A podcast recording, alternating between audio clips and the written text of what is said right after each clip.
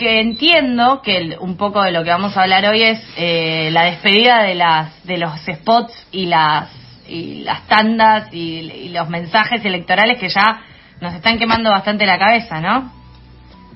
Sí, sí. Sí, de hecho, eh, la idea era arrancar con una pregunta para ustedes, eh, así de ahí vamos viendo qué, qué pasa, que es que, ¿qué es lo que más destacaban de la campaña? O sea, ¿con qué se habían quedado? ¿Con qué mensajes? ¿Con qué sensaciones? A mí eh, me pasa un poco que siento que la campaña, eh, tal vez pasa en otras campañas, o es algo muy propio de solo mirar spots, pero mm, está un poco ridiculizada la política en varios spots, como que me da esa sensación y que mm, muchos eh, muchos spots de estos son como no sé como parecen sketch viste y entonces como que te das pensando che a la persona que le hicieron este este video un poco la están estafando quién quién quién le cobró por hacer esto sí un poco un poco preguntarse quién cobra por por estas cosas es muy interesante lo que decís Carlos de la ridiculización de la política y yo acá creo que como millennials, bueno, Majo es más joven que nosotros, pero eh, como millennials tenemos que hacernos cargo de el mal que le hizo a los discursos eh, los memes.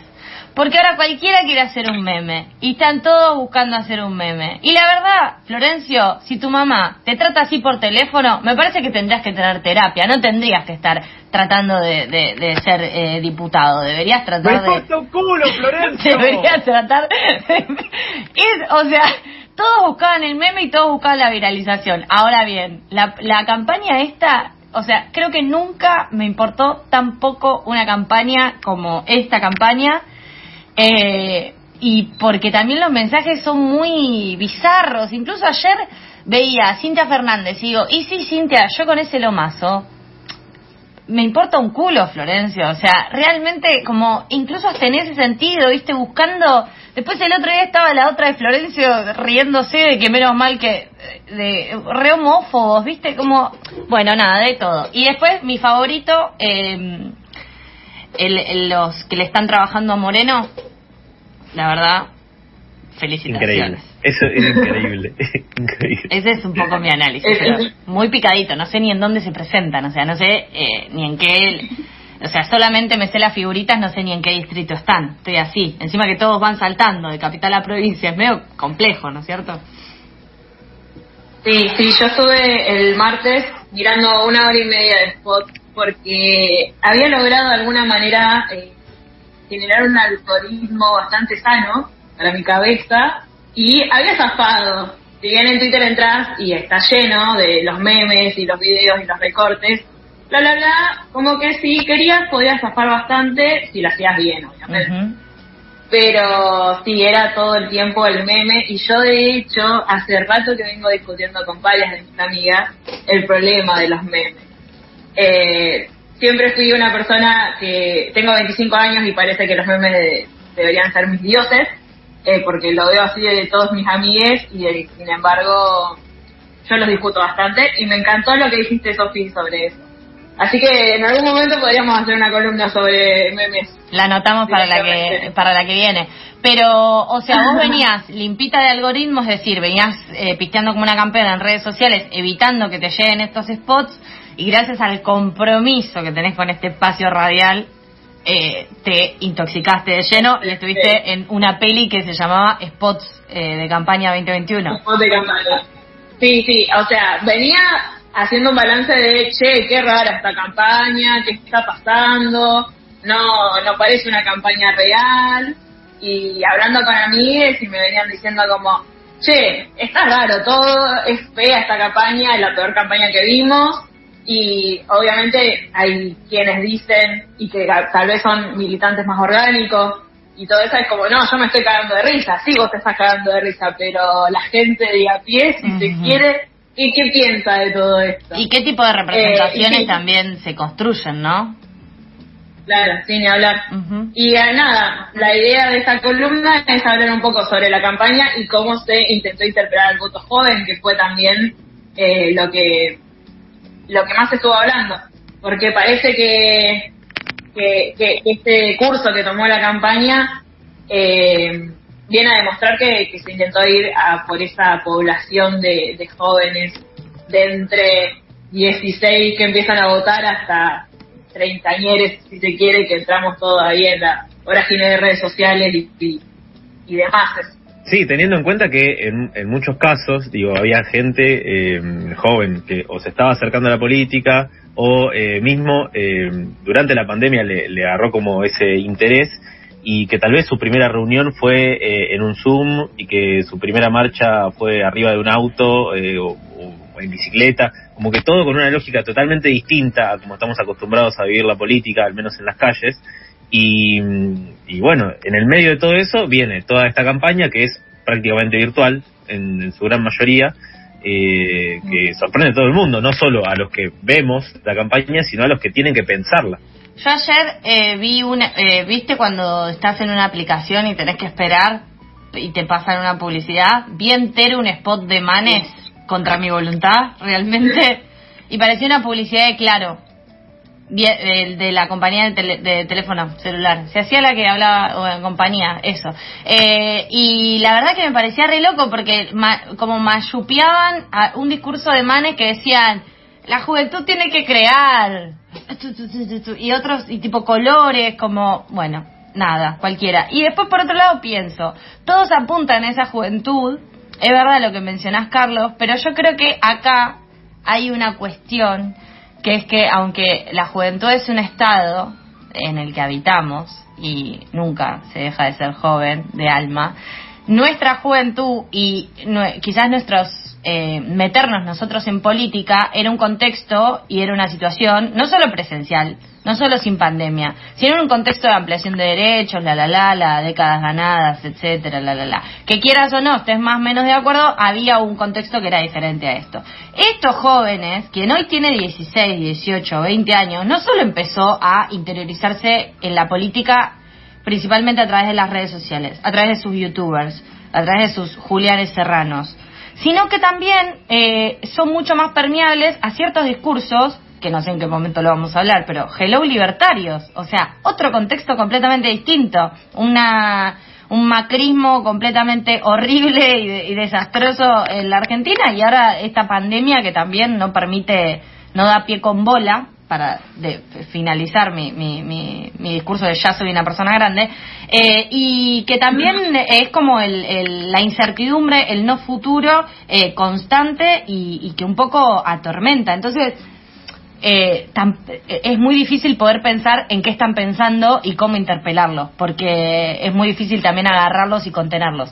Y en los espacios que no son contenidos por discursos eh, o por el, por, por el Estado, por organizaciones y demás, son construidos y llenados por otros espacios que quizás eh, tienen otros paradigmas y que solo solo quién sabrá quién les paga, ¿no es cierto? Porque también pasa pasa un poco eso, como en internet están todos contra todos, entonces es como esos discursos también circulan y bueno, nada, qué bajón ser joven en, en, esta época también. Sí, la verdad que yo que soy una persona muy muy joven la estoy pasando. Me imagino. No, yo eh, imagínense, tengo, bueno, ya lo dije mi edad, no lo voy a repetir, eh, pero nada, no, no, me cuesta pensar, por ejemplo, que pueden llegar a estar pensando mis primitos, que tienen mis primitos, que tienen 16, 18, 17 años y que pueden votar. Eh, así que nada, si quieren, arrancamos y nos metemos de lleno con el análisis que traje de, de la campaña. Y primero les quiero leer un, eh, una publicación que hizo en Instagram eh, Ofera Fernández, que nada, una joven muy capa que hemos conocido todos eh, en estos años y que en 2019 tuvo un protagonismo, protagonismo increíble en la, en la campaña y este año también deberíamos preguntarnos por qué tampoco hubo tantos jóvenes ocupando un lugar central dentro de las campañas poniendo su carita y hablándonos directamente. El, la publicación dice lo siguiente, dice, chicos, para que se hagan tiempo todos, no por hacer un trapo, decir buenardo, un joven les vota. Eh, prueben con hablar de trabajo, acceso a la primer vivienda. Digo, para hacer, viene la cosa difícil y parece que nosotros no somos los inmaduros en el debate. Entonces ahí yo vi esa publicación y ahí fue cuando me agarró la locura, eso lo vi el jueves, el viernes de la semana pasada, y ahí fue cuando me agarró la locura de empezar a teorizar sobre la campaña y hablar con compañeros y amigues y, y ¿qué onda? ¿Qué pasa? Y ahí fue cuando, bueno, la campaña está siendo rara. Pero la campaña está siendo rara, no solo por las decisiones comunicacionales que está tomando, que es lo que veníamos hablando, la, los equipos de comunicación de los candidatos y los distintos sectores, sino que también los medios están eligiendo hacer foco en debates o eh, cosas que se dicen durante entrevistas y qué sé yo, eh, para desviar realmente eh, las discusiones. O sea, el Archar Gate es un claro ejemplo de, de, eso. O sea, actores que no pertenecen a, ese mundillo de, de, YouTube, metiéndose a ver eso y sacando un fragmento súper chiquitito de todo lo que pueda haber dicho una candidata sobre qué trabajar de, los años que siguen. Y eh, entonces me parece que para analizar esta campaña hay que tener eh, en cuenta algunas cuestiones, que ya las fuimos nombrando mientras estábamos discutiendo hace un ratito. Yo creo que la principal es que venimos de una campaña de 2019 que fue furor, euforia total, participación de todos, diciendo tenemos que sacar al macrismo del gobierno y tenemos la vara altísima después de eso, por lo menos yo la viví con una euforia total y ahora de repente me bajaron 500, 500 niveles. Y después esto, venimos de estar un año y medio encerrados, venimos de una pandemia, venimos de, de estar saliendo de una pandemia, ya no sé ni dónde estamos, pero eh, vemos que la campaña, eso que dijo Carlos, es que fue enfocada en las redes sociales, y lo que significa también de que esté enfocada en las redes sociales, que ahí lo decía Sofi, los memes, las discusiones, lo fácil que es desacreditar al otro cuando piensa diferente, eh, para, por el anonimato que te brinda las redes sociales y por el algoritmo que te muestra cualquier cosa siempre, y que también al estar enfocada en las redes sociales también estuvo muy segmentada, entonces pudimos ver realmente de forma más genuina cómo se trataba de acercar a los distintos sectores. Y bueno, especialmente eh, con el voto joven vimos también los papelones que, que a los que se prestaron eh, los candidatos y ahí la sensación de cringe constante eh, de todos nosotros y de decir, ¿qué está pasando? El último que vi fue uno de perdón, Majo, de como recopilaciones de cuál es tu ideología. Una pregunta que puede llegar a ser muy simple, pero que de repente te explotaba la cabeza. Como todos, y aparte ahí, cuando los ves todos juntos, ves también cómo funcionan los candidatos que prácticamente en las, en las campañas, bueno, un abrazo muy grande a quienes están trabajando en campaña a quienes no son candidatos, son simplemente soldados rasos y están ahí laburando en campaña, no debe haber algo más quemante que las campañas. Y encima esta campaña que es horrible, no debe estar muy buena estar ahí, pero bueno, fuerza eh, a quienes estén en esas aventuras. Pero digo, vos veías todos los candidatos y estaban em, en su línea, o sea, ellos truco, truco, como caballos con el cosito para no ver a los costados, digo. Eh, eh, me, sorprendió mucho de Vidal, que ibas viendo como los cachitos recortados. Y, era, era impresionante la, línea fuerte que construye y todo lo que sale de su boca apunta al mismo significante de su campaña, que también está eh, plagado de odios en cierto punto. Y muchos había así como con, odios y demás. Y después me quedé pensando en lo que leía de, de, de Ofelia, de esto de, aunque digan buenardo, porque claro, es como que los pibes o la juventud para los políticos y quienes van a ser los representantes, garchan, fuman porro y bueno, no sé, y, se despiertan a las cinco y media de la mañana y se ponen a contar los dólares. Sería un poco así el, el joven actual, ¿no? Es raro. Sí, sí, sí, sí, sí. Sí, también lo que significa eh, de repente ver a una persona de 50 años diciendo buenardo, que ni siquiera yo digo buenardo. Yo no me quedé con autoridad para decir buenardo. eh, y bueno, pasó esto, sí, vimos a candidatos metiéndose en Twitter, que es la plataforma predilecta de él, Stevie Maxilito y les jóvenes, eh, haciendo rap, haciendo trap, que no les queda natural, no lo intenten, si no les gusta, si no es lo que escuchan, si no es lo que hacen. Porque hay gente grande que hace rap. Sí, También pero la siente, por lo menos. Pero la siente en ese caso. Eh, sí, sí, sí, sí, exactamente. Y ahí es cuando hay que señalar algunas cosas más. Eh, hoy, hoy vengo muy eh, a, listar cosas, perdón. Primero, a los pibes, cuando tratas de arrimarte a ellos queriendo parecer un par, tipo, si yo me voy y me siento con mi prima de 16 años a querer hablarle como una persona de 16 años, me va a ignorar. Me va a ignorar porque vergüenza ajena. Y eso es algo que tenés que tener en cuenta, o sea, y es algo que leías en las redes sociales, o sea, mucha gente que es docente te dice, tengo 25 años, pero no me puedo arrimar un pibe y decirle, che, buenardo, naye, aguante Coscu. Porque la gente se hace raro. No, y aparte porque construir, o sea, es una relación que en ese caso es asimétrica. Uno puede tratar de ser lo más horizontal posible, por ejemplo, en un aula, o por ejemplo, ganando, ganando 300 mil pesos siendo diputado, pero bueno, sos representante y el otro es ciudadano eh, y hay una, una relación completamente desigual también en ese, en ese sentido. Naye, eso es. Ahora vamos a agreguemos palabras que hablemosle un público joven nosotros también. No, y después esto, o sea, el problema no es intentar arrimarte a los pibes, sino que el problema es cómo lo haces. Y por ejemplo, acá vamos a ejemplos concretos.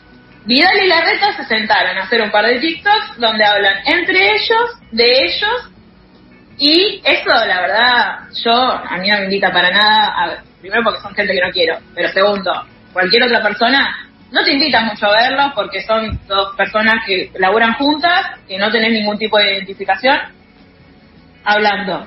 Pero, si vos ahí, en cambio, pensás la campaña de otra forma y le pones a un pibe, a un militante del Cambiemos, de Juntos, no sé cómo se llaman ya, haciéndole preguntas a Vidal, porque aparte la candidata es Vidal y la reta le está haciendo la campaña, eh, ahí cambia, porque ahí tenés un sujeto de identificación, una persona más cercana a vos, que te interesa lo que quiere decir. Y eso, en cambio, lo, lo lograron, por ejemplo, aunque son dos personas horribles, que tampoco quiero en mi equipo, Milei y Julián Serrano, que se sentaron a hablar una hora en Twitch, que es otra plataforma que viene explotando entre la juventud, hablar, hablar de, de su ser libertario y esas cosas. Desde cómo es ser libertario y vivir, claro. Cómo existir como libertario. sí, y también lo logró Santoro y Ofelia Fernández el lunes pasado, si no me equivoco, sentándose en un vivo de Instagram a hacer una entrevista. Y ahí sí tiene sentido porque te encontrás con personas referentes de la juventud, si se quiere, eh, que a los jóvenes les interesa saber lo que dicen, hablando con sus candidatos y sabiendo qué, quieren expresar. Y también otra estrategia que es válida y que, que sirve más para animarse y es más genuina es ir a los programas dirigidos a los jóvenes. Porque yo no sé cuántos pibes de veintitantos miran intratables, pero sí sé que te miran el caja negra de Julio Leiva, sí sé que miran saliendo desde eléctrica. Y eso es lo que pasó. Alberto fue y se sentó con Julio eh, en el caja negra, bueno, después Tironio sacó también su, su, su segmento con todos los candidatos, pero creo que se llama distinto. Y ahí fue cuando Alberto... Sí, caja blanca, ¿no? Como que tiene otro... Claro, sí, en ese mismo Alberto también habló de, de, la despenalización de, de, la droga y demás. Yo quiero agregar algo con, con respecto a lo de esto que hablabas, caja negra, que no sabemos cómo se llama, la versión de los candidatos, le vamos a decir acá, caja blanca, porque es igual, pero con otros colores.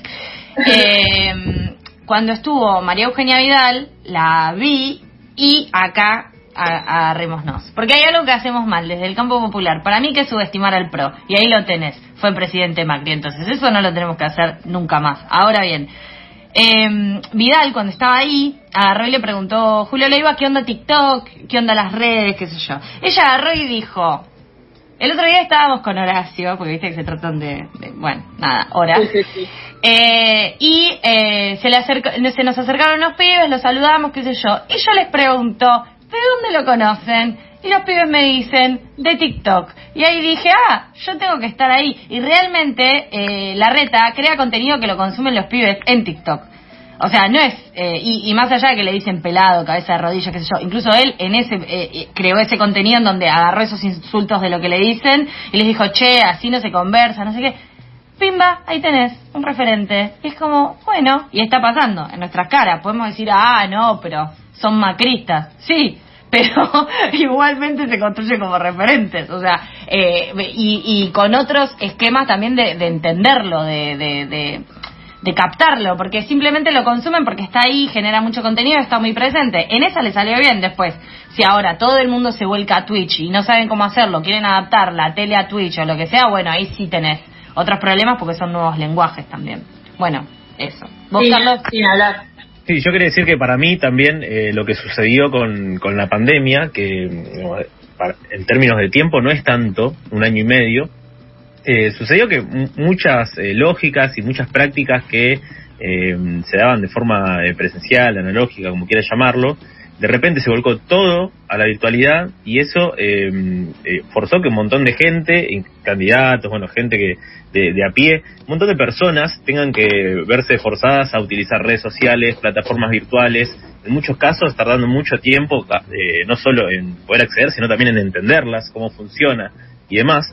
Y sumado a esta cuestión de las campañas de los candidatos, se da también que los que deciden transmitir un mensaje político desde su lugar o quieren construir desde su lugar, em, eh, se preguntan, bueno, ¿cuál es la, herramienta para hacerlo? ¿Qué? ¿Hacemos un tuitazo? ¿Alcanza con hacer un tuitazo? Eh, ¿Alcanza con hacer una reunión por Zoom? ¿Cuánta gente puede verla de afuera? Como que hay un montón de cosas que se dan alrededor de, la campaña en sí, que tiene que ver tal vez más con la militancia de base y, y demás, pero, pero que también son muy difíciles de resolver. ¿Cómo incluimos a gente a qué se suma militar, por ejemplo? ¿Cómo incluimos a gente a distintas actividades? Eh, subimos un video a YouTube, eh, ¿cuánto alcance puede tener? Quizás las mismas, las mismas estructuras de organización van a continuar, van a persistir, como estamos acostumbrados a crear política, por ejemplo. Digo, también esa es una pregunta que, que hoy en día es válida porque todo explotó por mil pedazos, todos los formatos. Entonces también es como que se sumen a, poner una mesita en, una esquina o que se sumen a hacer un tuitazo. Qué sé yo, como que también eso ha, volado un poco por los aires. Majo, eh, te damos unos minutos más para que cierres porque nos, nos, estamos por pasar, pero te interrumpimos un montón y trajiste toda tu teoría y queremos eh, escucharla también. Eh, no, bueno, sí, ahí con respecto a la militancia de base y todo eso, sí, es increíble cómo se implosionó todo y, lo difícil que, es acostumbrarse, creo, todos los militantes a, una nueva dinámica. También veías, en el, yo caminaba por el centro de La Plata y les estaban haciendo campaña, así con más mesitas, era eh, vamos eh, y el nuevo más. Después, el resto de las agrupaciones, ah, el PRO, bueno, ahí cada tanto, qué sé yo, pero no, no, había otra masividad que se sentía en otros momentos. eh, y bueno, volviendo al tema de, de esto de, de ir a programas que interpelan más a los jóvenes, también pasó esto, o sea, fue Tolosa Paz a Saliendo Casa Eléctrica con Pechi Música, el cadete, y ahí, bueno, termina saliendo todo el Gachar Gay, que, como, como dije hace, un ratito, es eso, es gente que se metió a verlo y, y y eligió hacer un recorte de todo eso para generar una polémica y desviar eh, el tema de, importante. Y no voy a poder eh, hablar de todo lo que traje, pero sí me quiero enfocar en otra cosa que pasó, que es que se intentó interpelar a, a los jóvenes, a la juventud, desde la música que estamos escuchando hoy en día, que vive resonando y que viene pegándola muchísimo, eh, que básicamente es esto de que hablamos de candidatos haciendo rap y trap.